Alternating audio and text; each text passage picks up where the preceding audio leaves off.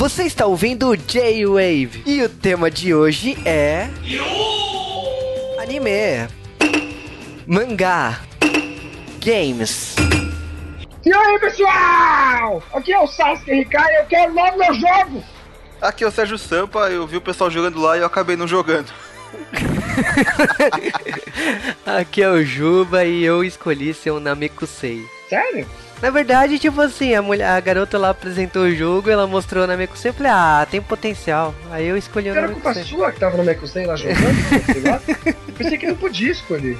Não, ela perguntou o que você queria. Não, mas você tem que pensar, Ju, ó, a gente tá em crise de água, no Mekusei Jin vive bebendo água. Não é, não é legal escolher. Mas ó, a gente tá falando do novo jogo de Dragon Ball. E esse jogo você pode, logicamente, escolher o que você quer ser no, no universo de Dragon Ball. Você quer ser um Saiyajin, você quer ser um Namekusei, você quer ser um Terráqueo, um Majin, um E dizem Freeza. boatos um Freeza. Aliás, não tem nome, não tem nome. Eles foram atrás da Bandai, pediram, o pessoal da Bandai foi atrás, da Toei, falei, ei, que nome que é essa porra? Não tem nome. É a raça, A raça do do Freeza. Não tem. Não tem nome, é a raça do Freeza. É o Freeza, o irmão dele, o pai dele, fiquem quietos. a, ra- a raça gelada. A raça É, gelada. o pessoal zoando.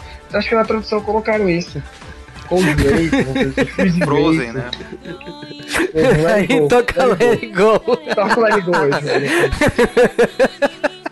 Mas a gente tá falando do jogo que também é o primeiro jogo de PlayStation 4. É aquele- aquela coisa, também não é o primeiro jogo porque é um jogo de, de Vai gera- ser entre 3-3 também, né? É, exatamente. Então é um jogo de é, entre fases, né?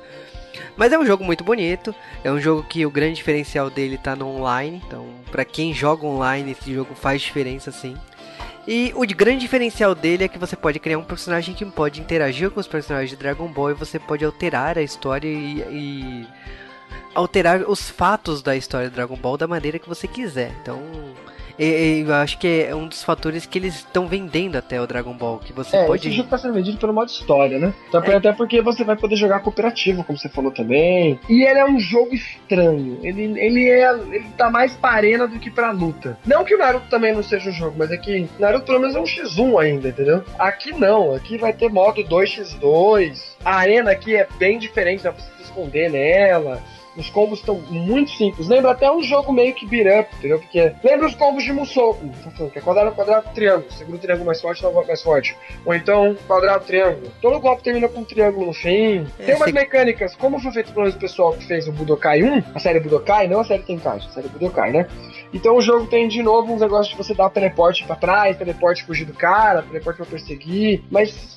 É, tá bem dinâmico, eu vi isso aí. É, e ele também volta a usar magia, aper- de vez fazendo um comando Hadouken, etc. Segura R2, aí as magias estão todas no, no, L, no, no R2, entendeu? No R2 triângulo dá Hadouken, R2 assim vai, R2 quadrado dá, dá um combo. É um jogo diferente, mas acho que vale pelo modo história. Além do jogo estar muito bonito na versão do PS4, como o Juba falou, você vai rever toda a história do Dragon Ball, agora cronológica, até, até os anos que as coisas acontecem, e ele vai até o GT. Para tristeza, GT. pra tristeza de alguns, né? Ele É. vai ter a campanha GT, assim, todos os personagens, tudo. Vai ter, mas vai ser DLC, olha que bom. Se você não gosta, você nem compra, olha que bom. E, não, são três DLC, né? Tem o. Tem inimigo próprio, né? Porque ele tem uma história própria de quem está modificando esse tempo e fazendo toda essa putaria.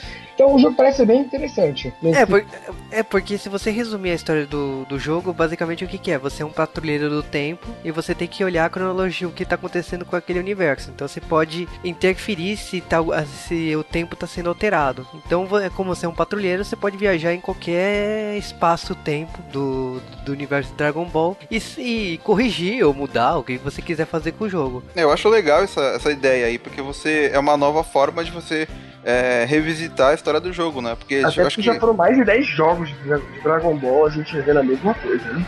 Né, é verdade, né? E assim, é bom dar essa variada um pouco.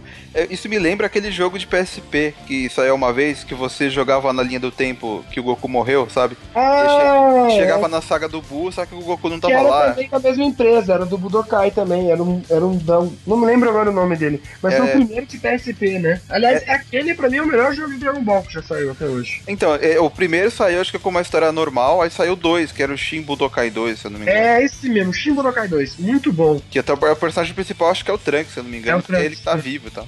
Eu acho legal essas mudanças de, de roteiro, assim. Eu, só explicando dos DLC, né? O, uma coisa que eu, eu tava vendo é que assim, o primeiro DLC que será lançado em março, ele vem com Goku, Trunks e a Pan, todos do Dragon Ball GT, vem com é, 12 missões, vem com 15 golpes especiais, 5 roupas, então cada DLC vai vir com missões extras e personagens extras. E, Golpes também. Eu e- não lembrar isso porque você tem que aprender os golpes com os outros. Tem um sistema de tutor, umas coisas assim. Ah, que legal. Uma coisa que eu percebi também é que assim, o segundo DLC ainda não tem detalhes, mas o terceiro DLC ele vem com personagens de outro mangá.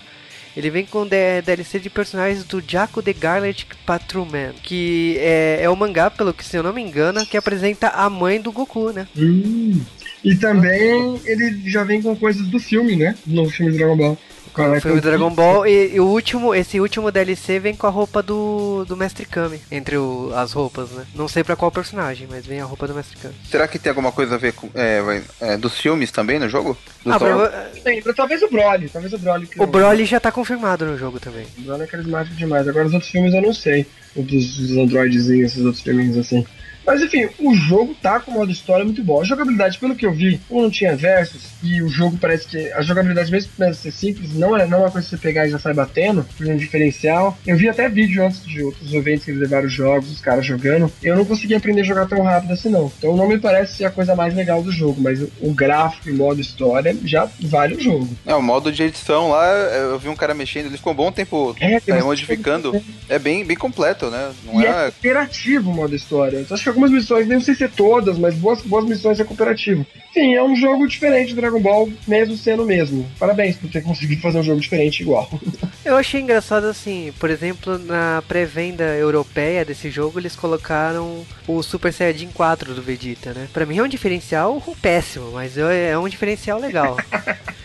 Não, na americana também não?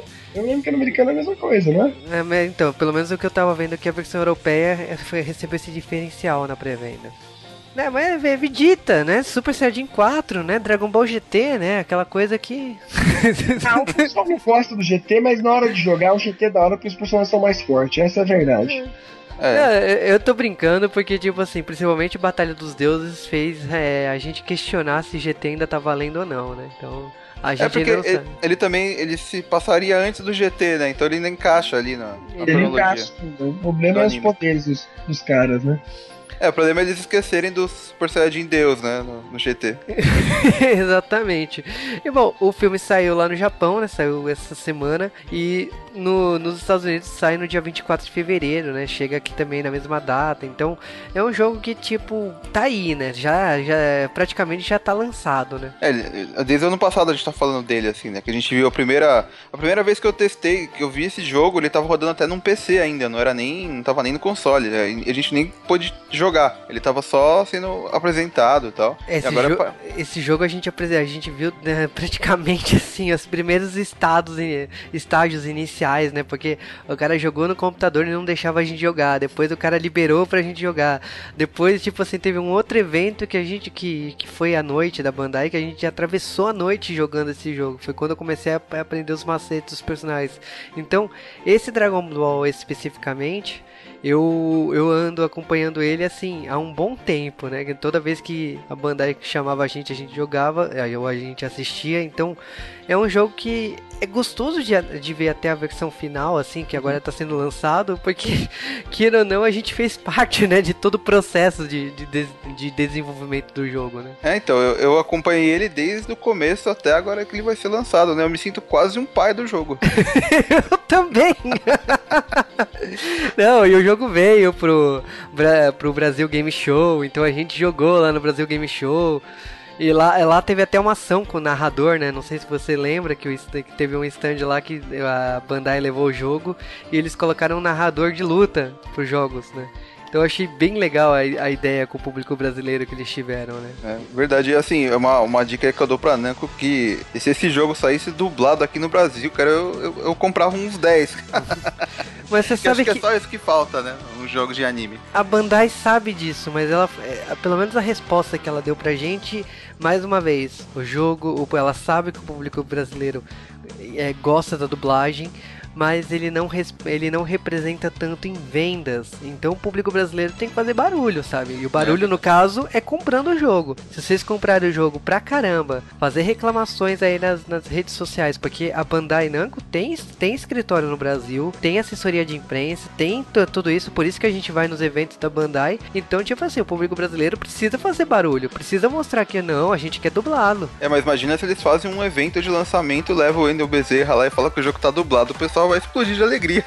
É, exatamente, eu acho né? que é só isso que falta pra, pra Bandai Namco fazer. Então, é aquela coisa, o brasileiro precisa mostrar barulho mais uma vez para poder para o jogo sair com a dublagem, ter evento com dublador, ter tudo, ter tudo aquilo que a gente já conhece de filmes, né? É verdade, não é só por 20 centavos.